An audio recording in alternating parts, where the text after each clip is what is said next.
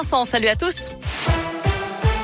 À la une, plus d'un million de rendez-vous pris en quelques heures pour se faire vacciner contre le Covid après les annonces d'Olivier Véran. Ce matin, le ministre de l'Éducation a apporté des précisions sur les nouvelles règles au collège. Les élèves de 6e de moins de 12 ans et qui ne sont donc pas vaccinés seront incités à réaliser deux autotests par semaine. Et ce sont les équipes éducatives qui devront vérifier les tests négatifs fournis par les parents. Ils ne relèvent pas du secret médical, selon le ministre. Près de 9000 classes sont actuellement fermées en France pour cause de Covid, dont 514 dans l'Académie de Lyon. Des chiffres en augmentation et les parents qui doivent garder leur enfant testé positif bénéficieront d'une indemnité journalière s'ils ne peuvent pas travailler depuis chez eux. C'est ce qu'a annoncé Elisabeth Borne, la ministre du Travail.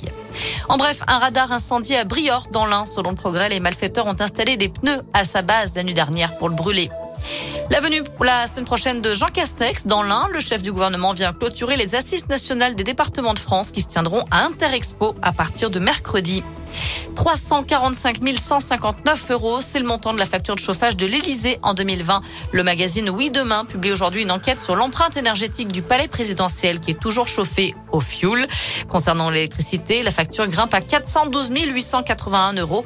Des travaux de rénovation sont entrepris depuis plusieurs années. C'est parti ce week-end pour la collecte des banques alimentaires. Les bénévoles investissent les supermarchés pour récolter des denrées alimentaires non périssables et des produits d'hygiène.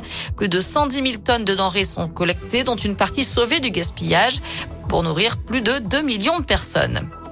On passe au sport et au rugby. Pour commencer, l'US Bressan espère bien récidiver après leur victoire face à Béziers la semaine dernière à domicile. Les Violets se déplacent chez le 7e de Pro D2, Nevers.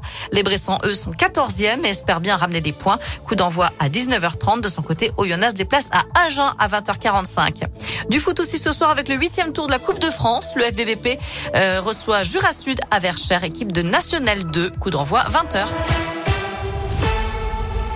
Merci beaucoup Noémie.